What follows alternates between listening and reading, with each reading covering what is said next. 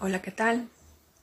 Bienvenidos al podcast aquí y ahora 789 de Clara.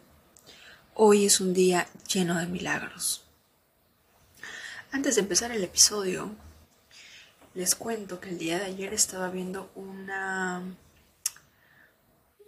un, un episodio de TED Talk, que es este canal en la que comparten videos de personas inspiradoras y estaba viendo eh, un video de Robert Waldinger que pertenece a la Universidad de Harvard y que durante 75 años estuvo haciendo estudios a un grupo de personas desde su infancia hasta aproximadamente su vejez llegando a los 90 años. A lo largo de su vida, él con otros profesionales del campo, personas que le ayudaban a realizar este estudio a lo largo para completar un estudio de 75 años, por fin se completó. Y el objetivo era saber qué es lo que realmente hace que nos sintamos plenos cuando llegamos a la vejez, qué es lo que realmente nos hace felices escogieron dos grupos. Un grupo que estaba en Harvard, que tenía su, una posición económica muy buena, y tenían otro grupo, que era un grupo de niños del, en la ciudad de Boston en los años 1930, que poseían pocas opciones para lograr una buena educación, ya que vivían en los, en los barrios más humildes de Boston en aquellos años. Durante esos 75 años de estudio se averiguó, se enviaban constantemente ciertos exámenes a las personas para preguntarles qué parte de su vida iban, cómo les iban, cómo se sentían. Y para no hacerlo más larga, este estudio llevado a cabo nos demuestra algo muy importante. Lo que realmente nos hace felices no es tener más dinero, no es lograr nuestros sueños, nuestras metas, ser eh, los mejores en nuestro campo. No. Lo que realmente nos hace felices, completos y llenos al momento de llegar a esa, a esa edad y a lo largo de nuestra vida es la calidad de las relaciones que tenemos. No tenía idea que, por ejemplo, estar en una relación tóxica es mucho más dañino, más letal para tu salud que de repente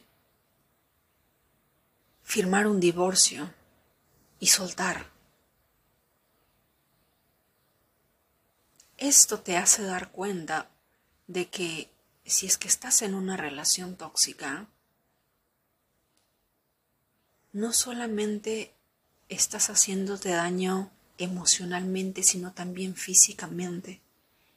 De alguna manera le estás quitando días a tu vida. Ten en cuenta esto. Nos dicen también que cada cinco americanos, uno, de alguna manera, se siente solo. La razón por la que ciertas personas viven más o viven menos es porque tienen relaciones saludables con sus amigos, con sus familiares, se sienten parte de algo, sienten que son familia, amigo de alguien. Yo, por ejemplo, soy introvertida y cuento con pocas amistades. Pero esto me hace dar cuenta de que es muy importante para cada uno de nosotros conectar con otro ser humano. Eso le hace feliz a nuestra salud. Eso fortalece nuestro sistema inmunológico. Y a la larga, cuando lleguemos a los 80, 90 o 100, si Dios quiere, podemos sentirnos plenos este estudio demuestra que de repente todo lo demás carece de importancia cuando llegamos a esa edad y que al final lo único que importa son las relaciones que hemos construido a lo largo de nuestra vida, las que hemos mantenido, las que siguen con nosotros hasta ese momento. Por lo tanto, no sostengas rencor, ira, remordimiento. Utiliza la magia y el poder del perdón. Ama a cada ser humano y acéptalo tal cual es. Por alguna razón, que quizás ahora no lo entiendes, a veces cada persona es un maestro que viene a enseñarnos algo. Y tiene que ser de esa manera, porque si fuera de otra manera quizás no lo entenderíamos. No aprenderíamos lo que vinimos a aprender. Por lo tanto, dejemos de juzgar, dejemos que el veneno del resentimiento se funda en nuestra, en nuestra alma, en nuestro cuerpo, y que al final nos lleve a una vida que no va a ser vida. A partir de ahora, si es que eres una persona que se siente solitaria, busca nuevas amistades, conoce nuevas personas, trata de aprender algo nuevo y socializa. Las personas solitarias viven menos que las personas que cuentan con amigos y familiares cercanos. Viven más tiempo, cuentan con mejor salud. Cuán importante es para nosotros la salud, ¿verdad? Por lo tanto, no dejes que la soledad te abruma. Conecta todos estamos conectados, pero por alguna razón en estos momentos estamos algo desconectados. Y por más que quisiéramos estar conectados, no tenemos el coraje o el compromiso que se requiere para conectar con alguien. Lo sé, lo he visto. Y créame que si ponemos este estudio en, perspectiva, no queremos llegar a los 80 años sintiéndonos miserables, sintiéndonos solos, sintiéndonos sin amigos, sintiéndonos que no tenemos de repente un lugar a donde ir, alguien a quien llamar amigo o amiga. Tenemos, dependiendo de la edad que tengas, 40, 50, 60 años de repente por delante, para construir algo que te lleve a una vejez saludable, en compañía, la soledad no es buena. Comprométete a cuidar de ti, a cuidar de tu salud y por sobre todo a llegar a esa edad sintiéndote totalmente pleno porque cuentas con relaciones saludables, porque tienes a tu lado personas que te aman. Confía en las personas. Dejemos de creer en la televisión y en las redes sociales que nos dicen que desconfiemos del uno al otro. Confía, conoce, arriesgate. No te preguntes no te enfoques en lo malo, enfócate en lo bueno. ¿Cuántas amistades puedes conocer? ¿Cuántas personas puedes conocer? ¿Qué aventuras te estás perdiendo de repente de no conocer a otras personas? Por lo tanto, que este estudio, que ha tardado 75 años, me sigue sorprendiendo, nos muestre lo que realmente importa y en lo que realmente debemos enfocarnos. A partir de ahora construye una relación armoniosa, empezando contigo mismo,